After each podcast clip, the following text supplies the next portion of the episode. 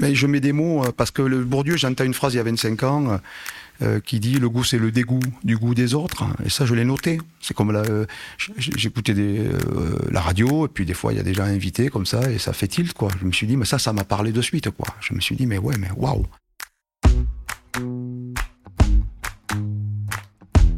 Hey, finto.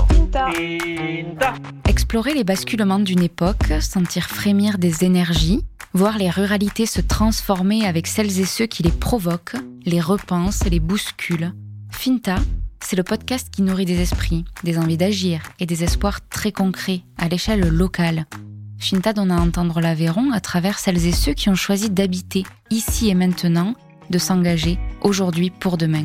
Je suis Lola Cross et j'arpente ce bout de campagne depuis dix ans comme journaliste. Avec Finta, je vous invite à croiser des regards, à finter de plus près, et ça commence tout de suite. Sur les planches, on s'affaire autour de l'échelle et du tourne-disque qui résume la scénographie de son dernier spectacle, Ma Distinction. Dans quelques heures, il le donnera sur la scène de la MJC de Rodez, le théâtre des deux points, qu'il connaît bien. Cela fait plus de 40 ans que Lilian Desriot, sous son masque de Wally, traîne ses guêtres sur les scènes de France. Chanteur, humoriste, chansonnier, il assume aujourd'hui de se définir comme un artiste, tout simplement. Dans son dernier spectacle, un récit écrit comme une trace pour ses petits-enfants, Lilian Desriot convoque la sociologie de Bourdieu pour apaiser ce sentiment de ne plus être à la place qui lui était destinée. Il assume de s'être décalé, non pas pour s'élever, mais horizontalement, comme s'il voulait mieux regarder ce milieu dans lequel il a baigné, qu'il a façonné et dont il a fait un pas de côté de son enfance dans les lotissements ouvriers de l'usine qui régissait toute sa vie, du mépris qu'il a parfois ressenti par l'institution culturelle, et de l'Aveyron qu'il n'a jamais pu quitter, regrettant de ne pas avoir eu ce choix, c'est dans les loges de la MJC, entourées de miroirs entêtants et de néons criants, que nous nous sommes retrouvés, Lilian Derio, Wally, Finta et moi, si vous êtes curieux, je vous invite à faire un saut sur le site fintapodcast.fr où je vous partage les incroyables photos de Mathieu Lacoute qui a assisté à notre enregistrement. Bonne écoute. Donc Lilian, est-ce que tu peux commencer par nous dire où est-ce qu'on se trouve aujourd'hui? On se trouve dans une des loges de la MJC de Rhodes, rebaptisée euh, Théâtre des Deux Points. Mais pour moi, c'est toujours la MJC, quoi.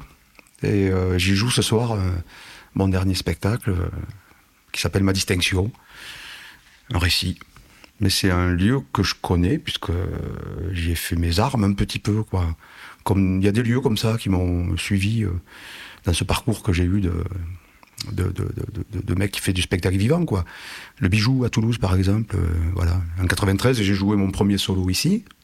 À la MJC. À la MJC. Et on a fait la fin de Wally Freddy Trio à 4, le, le, le, groupe de jeunesse qu'on a eu avec Frédéric Si ici en 92 quoi. Donc voilà venir à la MJC pour nous c'était euh, super. C'était la, seule salle qu'il y avait à ce moment-là quoi.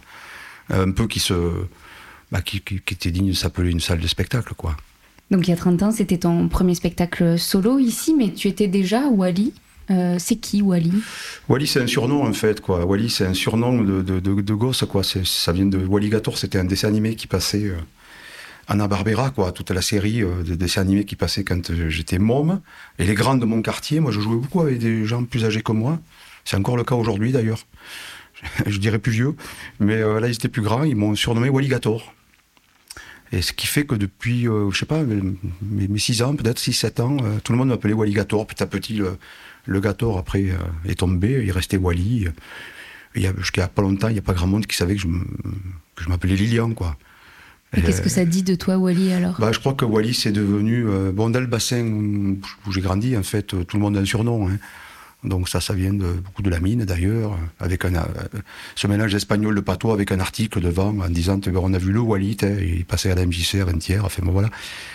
Mais Wally, ça a été mon nom d'artiste, en fait. Et ça l'est toujours. C'est-à-dire qu'aujourd'hui, ce spectacle, ma distinction, c'est sur le fait.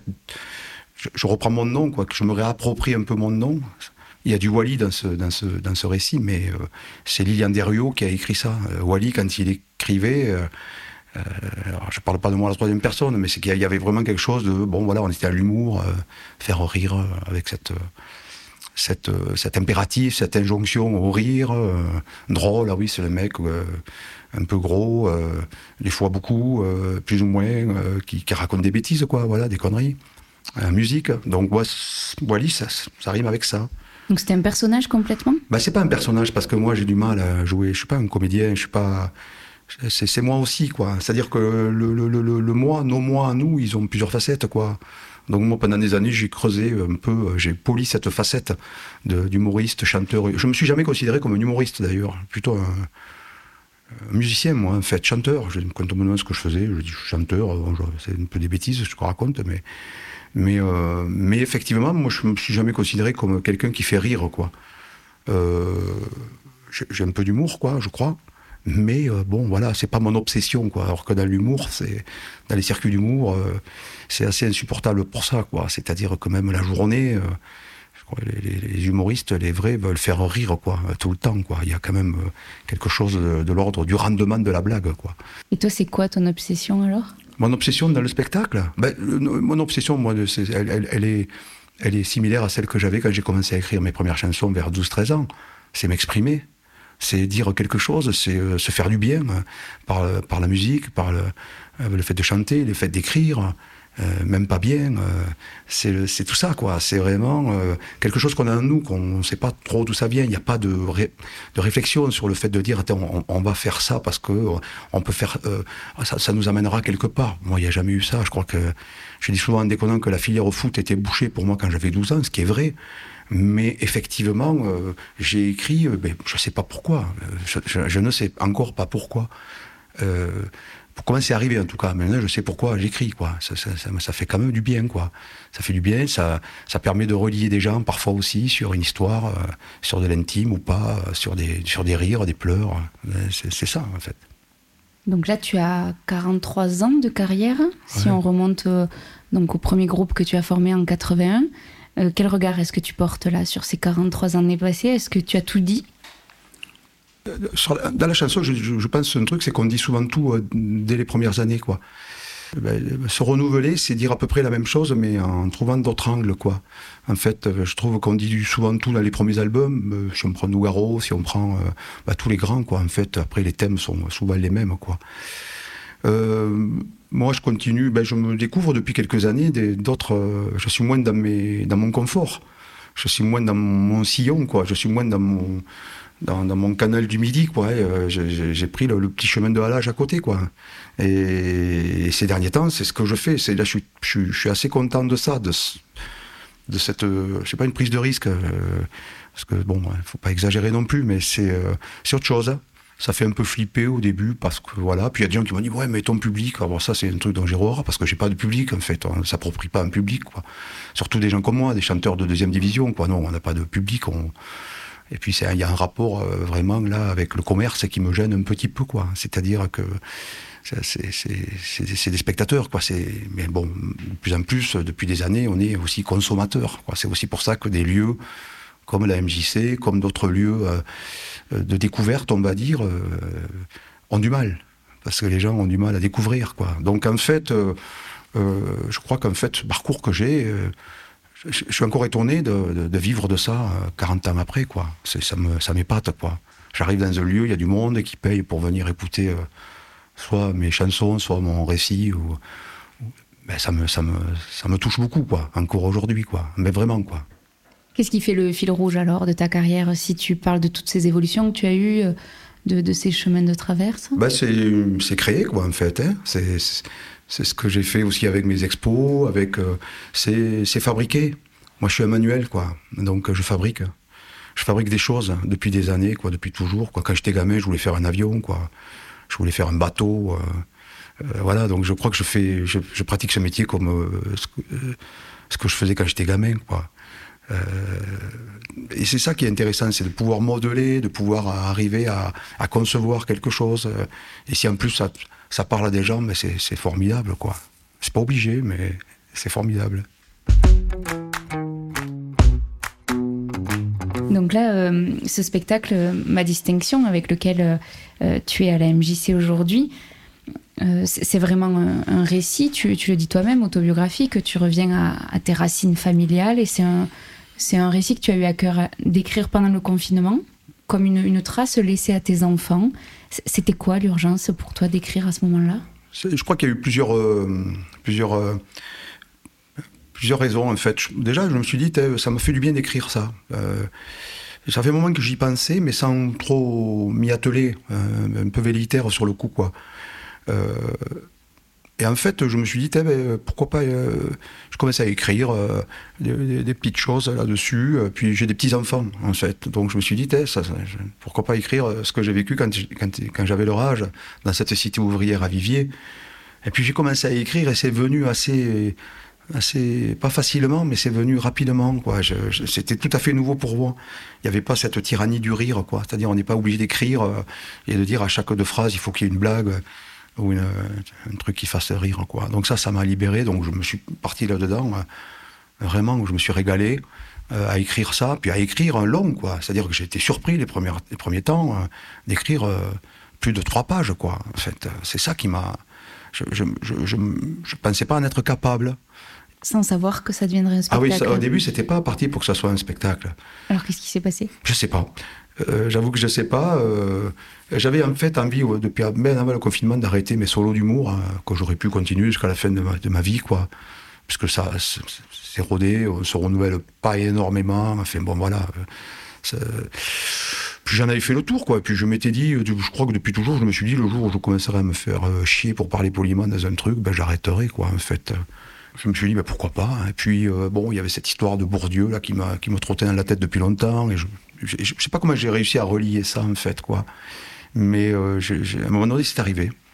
Mais à quel moment tu, choisis d'en faire quelque chose de, public finalement, de la trace de, pour tes petits enfants à un spectacle public C'est pas la même intention qu'il y a dans le, mm. récit de ta vie? Non, euh, mais à un moment donné, j'enregistre ce texte. J'enregistre beaucoup de, textes. J'écris en fait des, des anecdotes en fait. Hein. Euh, J'écris des anecdotes que je lis à Alice, ma, compagne, le matin, avec elle porte au boulot, je suis un lève tôt, j'écris très tôt le matin. Puis euh, j'enregistre ça. Et j'envoie ça à un copain qui s'appelle Jérôme Rouget, qui est un copain comédien. Et il m'a donné un peu presque l'autorisation. J'ai dit, mais tu crois que ça pourrait faire un spectacle? Il me dit, ben, c'est très bien comme ça déjà, pourquoi tu ferais pas un podcast, enfin, ou quelque chose comme ça?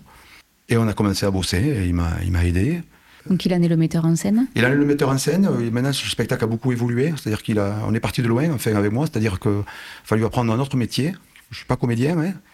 Et j'ai vu que je pouvais faire confiance à ce texte. C'est pas du tout prétentieux. C'est que même si moi, dans mon corps, j'étais pas encore. Euh, moi, je suis un mec qui doute, euh, qui douterait jusqu'à la fin de ma vie, mais ça donne un peu quelques points un peu positifs qui, font que le, verre à moitié plein il, augmente un petit peu, quoi. Donc ça fait que, voilà, j'ai travaillé, j'ai beaucoup travaillé, en fait, pour ce récit, ouais.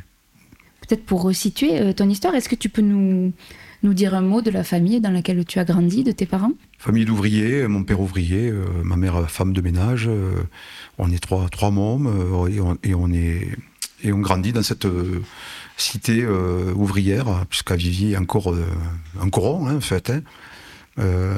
voilà, euh, famille qui travaille en fait quoi voilà l'usine règle tout euh, régit tout euh, on est plein de mômes comme ça dans cette allée à, obéir à la, sirène, à aller à la bibliothèque du CE, du comité d'entreprise de l'usine de la vieille montagne, aller en, aller en centre aéré ou en colonie de vacances, on disait à, Espinasso, à la côté. Voilà, on est tous des mômes pareils. Tout, tout, est régi par cette usine, quoi. Voilà. Et moi, gamin, je, trouvais déjà, j'avais déjà un peu une idée de me dire, mais c'est rigolo parce qu'on se ressemble tous, quoi. Mais je ne savais pas euh, pourquoi, en fait. J'avais l'impression qu'on avait souvent mêmes, les mêmes euh, réflexes. Donc ce récit, il, part de, parle de cette euh, prime enfance, en fait, hein, de 5 ans, on va dire, à, mes 12 ans, avec à un moment donné un éclairage de temps en temps de, Pierre Bourdieu, qui a beaucoup travaillé sur ce déterminisme social, en fait, parce que c'est de ça qu'on parle et qui vient un peu éclairer. Alors c'est pas du tout un spectacle sur Bourdieu, euh, c'est une double histoire, à savoir est-ce que j'ai lu euh, La Distinction, qui est un des ouvrages de, Bourdieu? Voilà, il y, a, cette euh, double histoire. Si ça avait été que des anecdotes, voilà, ça aurait été pas mal, mais il n'y a pas d'intérêt plus que ça, en fait. Quoique, quoique. Donc en fait, ce que tu dis, c'est que ce que théorisera, enfin, qu'a théorisé Bourdieu avant toi, tu l'as senti dans ta chair. Mais je n'avais pas les mots. Et à quel moment est-ce que tu rencontres Bourdieu alors et à quel moment est-ce que tu, tu mets des mots sur tes perceptions? Alors euh, c'est assez tardif de mettre des mots. C'est ce spectacle, c'est ce spectacle-là qui fait que je mets des mots sur, ce, sur tout ça. Je sais un peu avant quand même, parce que je m'intéresse à la culture, enfin je m'intéresse aux cultures, ce qu'on dit à la culture, on oublie que c'est, il n'y a, a pas qu'une culture, hein, c'est contre ça aussi que des fois je, je peste un peu quoi. Mais je mets des mots, euh, parce que le Bourdieu, j'entends une phrase il y a 25 ans, euh, qui dit le goût c'est le dégoût du goût des autres et ça je l'ai noté c'est comme euh, j'écoutais la radio et puis des fois il y a des gens invités comme ça et ça fait tilt quoi je me suis dit mais ça ça m'a parlé de suite quoi je me suis dit mais ouais mais waouh mais pendant des années, j'ai pas pu mettre de mots sur ça. Et Alice, euh, qui est plutôt, euh, voilà, m'a offert un jour la distinction. Voilà, voilà. Et j'ai commencé à, potasser la distinction, quoi. Et en fait, euh, j'ai rien compris, ou très peu de choses en tout cas. Voilà. Mais ça m'a intrigué, donc je commençais vraiment à m'intéresser à Bourdieu, et notamment via des émissions, via des lectures aussi. Après, il y a des bouquins qui sont qui sont plus abordables. Quoi. Hein. si on n'est pas un universitaire, bon, bah, voilà, même les universitaires, des fois, euh, des fois, il y a des gens qui viennent me voir à la fin qui me disent, euh, bah, c'est super, vous nous avez rendu Bourdieu euh, sympathique, quoi. Puis après, c'est des lectures, c'est Didier Ribon, c'est Annie Arnaud, et Ribon surtout, Retour à Reims. D'un coup, c'est presque le début de ma distinction. Je l'ai lu après avoir écrit, heureusement. Heureusement. Après, il y a l'histoire, ce que je dis un peu sur scène, de savoir si on fait rupture ou pas. J'ai un parcours, moi, de chanteur euh, comique, on va dire, pour mettre dans les cases, qui n'est pas tellement euh, adoubé par, le, par la, ce qui est de l'ordre du fait culturel. Un jour, peut-être, j'écrirai un spectacle là-dessus, mon rapport avec euh, l'institution culturelle, notamment en Aveyron. On sentait, enfin, moi, je me suis senti méprisé, en fait, longtemps, quoi. Incompris d'un côté, méprisé de l'autre Ouais, peut-être pas incompris, mais méprisé par des gens qui, qui, qui, qui, ont aussi un jugement de goût, quoi, évidemment. Euh, faire rire les gens, ben, c'est pas très noble, quoi, en fait, quoi. Ou alors, il faut le faire de manière subtile, quoi. Mais c'est quoi le bon goût, quoi euh, C'est des postures. Donc, euh, moi, j'ai pas du tout de revanche à prendre et tout ça. Non, non, c'est juste.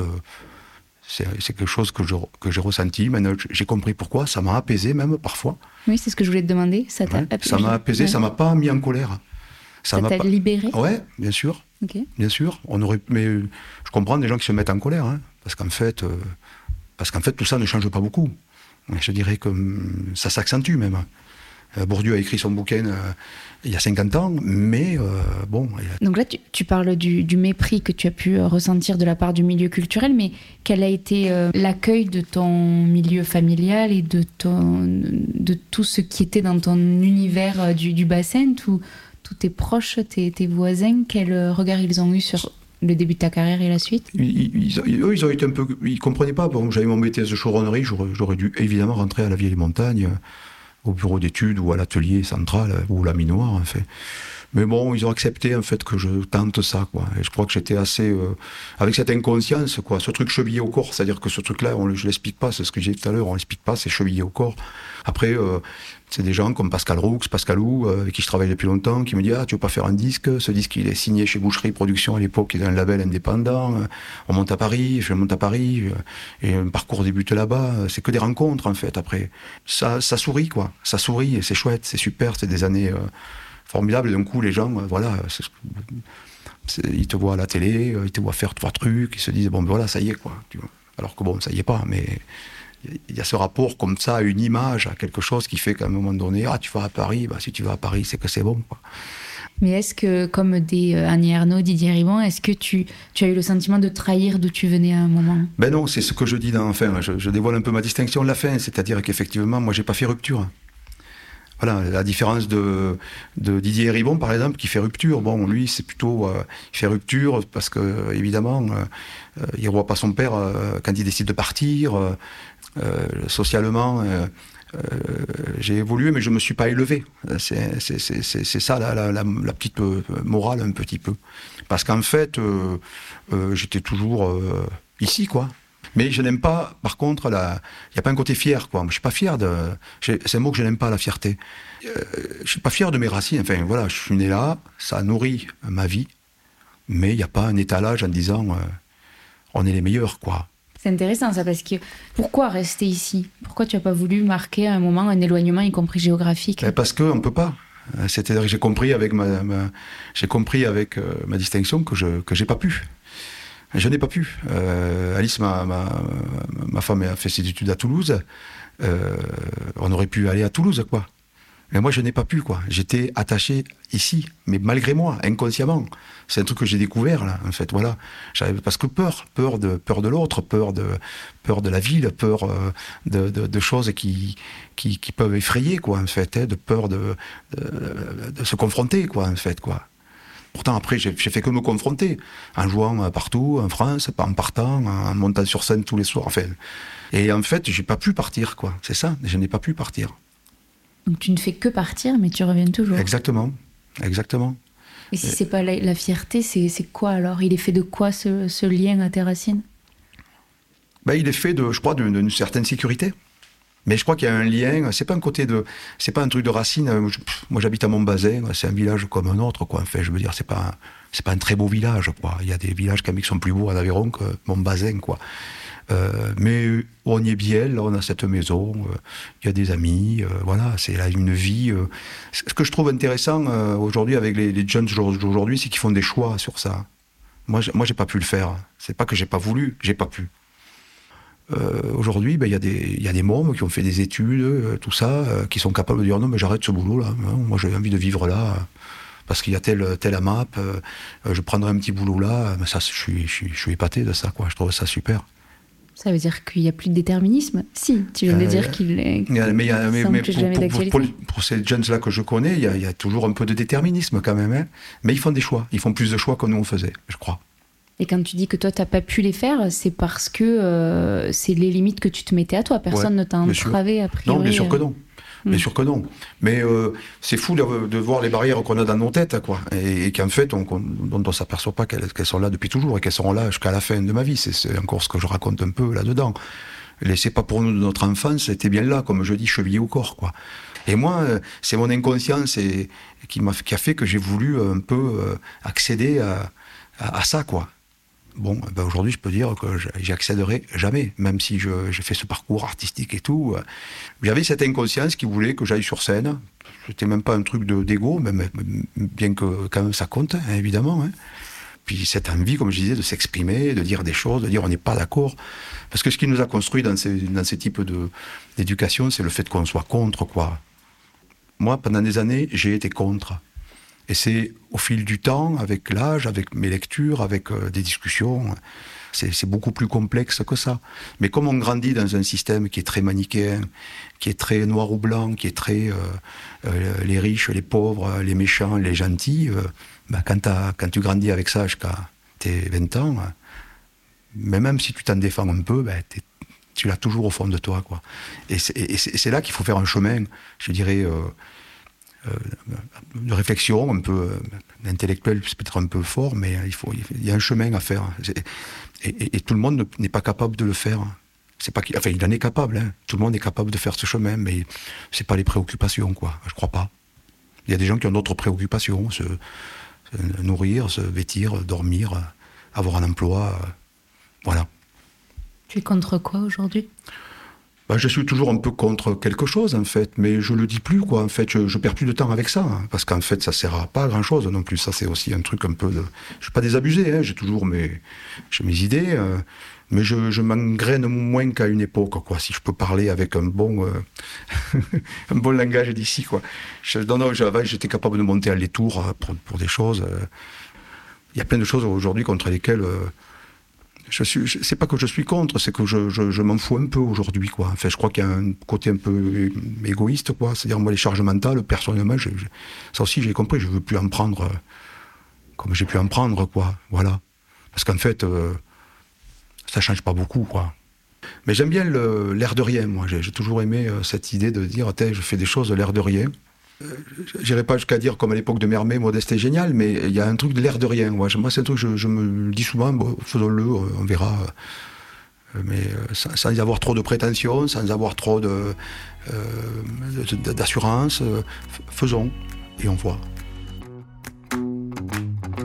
Il y a peut-être une pièce qui me manque à ton puzzle pour bien comprendre ta réflexion, c'est à quel moment est-ce que tu fais un pas de côté par rapport à l'éducation dans laquelle euh, tu as été élevé À quel moment tu nourris une autre culture, une autre, euh, d'autres centres d'intérêt? À quel moment tu te différencies de tes camarades à qui tu ressemblais tant? C'est, quoi qui se joue là? L'adolescence, en fait, je crois que c'est un copain qui me dit tu devrais écouter. Il y a une radio qui s'appelle France Inter. Tu devrais tourner le bouton et écouter ça. J'avais 15 ans. Et je tombe sur euh, une émission de Jean-Louis Foulquier à l'époque qui s'appelle Il y a de la chanson dans l'air. Une émission de chanson. Moi, j'adorais la chanson. Euh, et, depuis, là, je crois que j'ai basculé, quoi. J'ai basculé euh, parce que j'ai écouté des choses que, mes parents n'écoutaient pas, que mes copains n'écoutaient pas. Et à ce moment-là, je sors de la bande de copains à laquelle on était. Euh, je suis pas sportif, plus que ça. Pourtant, je viens d'une famille de sportifs, donc je, je, je, prends un autre chemin. Effectivement, le fait de faire un instrument, d'apprendre un instrument en autodidacte, d'être sensible au texte, j'étais sensible déjà à des choses, quoi. Je veux dire, j'écoutais des trucs que je comprenais pas, mais ça me touchait, quoi. Tous les Brassens, tout ce qui m'a nourri, euh, euh Ferré, euh, enfin tous ces gens-là, quoi. Il y a des choses que je ne comprenais absolument pas, mais qui me, qui me, ouah, qui me, Barbara, qui me transportait, quoi. Enfin, je trouvais qu'il y avait quelque chose qui me, qui me parlait tellement, quoi, tellement plus que d'autres choses. Donc j'ai creusé ça, en fait. J'ai creusé cette différence. Elle vient de, je pense, elle vient de là. Et, les livres, euh, bien, bien, bien après, quoi. Bien, bien, bien après, parce que je viens d'une famille où ça, on lisait pas. Euh, c'est ça qui a fait que j'ai basculé. C'est la, chanson, en fait. Donc du, bassin de, ton enfance, euh, mon bassin aujourd'hui, euh, plus largement le, territoire aveyronnais, quel, quel regard est-ce que tu portes sur lui aujourd'hui? Le territoire, je vois pas trop ce que c'est en fait. J'ai plus cette notion de territoire, moi, elle, elle me gêne un petit peu. Parce qu'en fait, elle est devenue institutionnelle, quoi. Euh, dans la culture, on emploie beaucoup ce mot de territoire, irrigation des réseaux, euh, tout le lexique euh, culturel, on remplit des cases. Après, ce territoire, eh ben, moi j'aime bien, enfin j'y suis, pendant des années, j'ai pas été beaucoup. Quand je revenais à mon bassin, je voyais pas grand monde, je restais chez moi, me reposer. Rodez, c'est une ville où je viens pas trop, en fait, quoi. Je crois que c'est aussi ça, ça vient de, loin, hein. ça vient que c'est, c'est une ville quand même que moi je n'aime pas particulièrement que je trouve assez froide. Euh, mais, Il y a une histoire là liée avec le bassin, évidemment. Oui, je pense qu'évidemment, encore quelque chose qui est, qui est, bien ancré en moi. Hmm. Voilà, mais aujourd'hui, euh, sur le territoire, qu'est-ce que je pourrais dire? Bah, Moi, je vis là parce que je n'ai pas pu aller ailleurs, quoi. Euh, voilà, il n'y a pas cette fierté de ses racines. on est un peu aveuglé par la fierté, quoi, un petit peu. Et moi, j'essaie de ne pas être là-dedans, quoi. Voilà. Ici passe quand même beaucoup de choses, je trouve, quand même, sur ce territoire, quand même quand même. Euh. Puis on a été, je crois aussi un petit peu, quand on se voit avec les amis qu'on a dans le bassin, moi j'ai des amis là, on est un peu marqué par ce qui s'est passé en fait, c'est-à-dire que c'est des territoires qu'on a désingués quoi, complètement quoi. Donc ça c'est quand même très présent, euh, même encore quoi. Moi je suis un, peu vieux quoi maintenant aussi, c'est-à-dire qu'effectivement moi je suis très content de voir des, comme je te disais tout à l'heure hors micro, de, des jeunes qui prennent ça en main quoi, et qui, et qui donnent aussi une autre image de ce que peut être euh, l'Aveyron quoi. Parce que pendant des années, moi, je me suis en fait euh, un peu moqué, quoi. Quand même pas mal moqué, quoi. On, ira tous en Aveyron, vous la verrez, nous la verrons. Euh, euh, ça, ça m'a fait tellement rire, quoi. Je me suis moqué, peut-être lourdement, quoi. Parce qu'en fait, dans ce rapport au territoire, qu'est-ce que j'aurais fait si on avait été aidé Je sais pas, en fait. on s'est débrouillé, quoi, en fait. Et je crois que le fait de pas avoir de, de, pas avoir de moyens a fait qu'on s'est débrouillé et qu'on s'est émancipé un peu de tout ça. Peut-être qu'on s'est, peut-être je me suis construit, je dis on parce qu'il y a Pascal Lou, des copains avec qui je travaillais, on s'est un peu émancipé de tout ce circuit un petit peu euh, traditionnel, quoi, en, créant un peu nos propres euh, chemins. C'est intéressant cette réflexion que tu as parce que je l'ai aussi beaucoup avec le podcast et j'ai parfois l'impression que ce discours autour du, territoire, de l'Aveyron, moi-même je me demande à, quoi ça sert des fois d'avoir un podcast à l'échelle de l'Aveyron parce qu'il y a des réalités tellement différentes que l'unité autre que euh, politique est difficile à, à, trouver parfois. Et ce discours-là sert aussi, enfin cette fierté dont tu parles des racines, sert un discours bien plus étriqué et recroquevillé qui mm. m'inquiète parfois. Et donc, euh, ben, c'est pour ça que j'ai un peu de mal avec ça. Mm. Mais en même temps, dans les podcasts que tu fais, enfin, ce que j'ai écouté, en tout cas, ben, la, multiplicité en fait des, des, des, genres, des gens, des personnalités fait que ben, ça donne une, enfin, de ce que j'ai écouté, euh, ben, ça donne une, une, photo assez, assez colorée, quoi. Mm. C'est marrant parce que hum, là, de tout ce que tu dis, tu, tu sembles incarner la liberté. Enfin, vraiment, voilà, tu, tu parles de toutes les cases dans lesquelles tu refuses de, de rentrer ou en tout cas de, rester.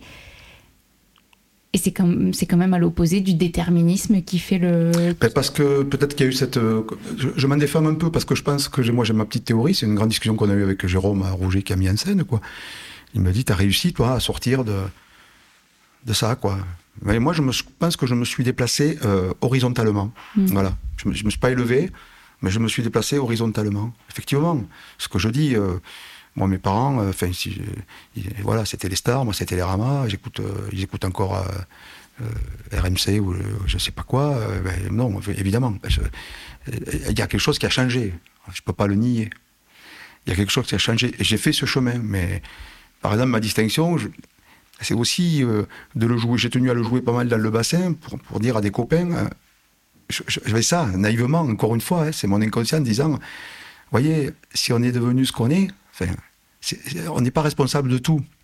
C'est ça, en fait, ce qu'il dit Bourdieu. C'est qu'on n'est pas, c'est- on- n'est pas responsable de tout, quoi. Donc, vous voyez, il y a des gens qui ont travaillé en amont, quand tu découvres que des gens ont travaillé dessus, sur l'école, quoi, sur, euh, sur le corps, sur la manière de parler, la façon de se tenir. euh, euh, on n'est pas responsable de tout ça. Ça vient de plus loin que ça. Mais il faut avoir fait un chemin pour accepter euh, qu'on puisse se dire qu'on n'est pas responsable de tout, quoi.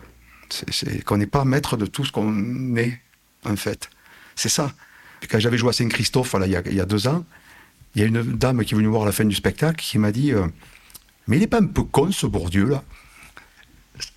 Extraordinaire. Voilà.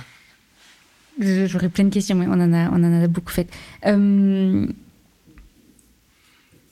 comment tu te, sens là? Donc, on est à quelques heures de, ta représentation sur scène à Rodez, mais c'est un spectacle que tu tournes depuis un moment. Donc, le, texte est rodé, tu es rodé, mais euh, qu'est-ce qui se passe là, quelques heures avant? Est-ce que tu as l'impression que tu vas te mettre à nu une nouvelle fois? Comme c'est un métier, en fait, maintenant, enfin, je veux dire, il y a toujours, évidemment, le texte essaie de faire le, le- le dire le mieux possible, d'être concentré quand même. hein. Euh, moi, c'est un texte où je prends beaucoup de plaisir à. Je trouve ça euh, très, très jouissif, en fait, de dire ce texte. Je me, plais de plus en plus, en fait, parce que je me suis un peu libéré de, toutes ces contraintes un peu de mise en scène. De...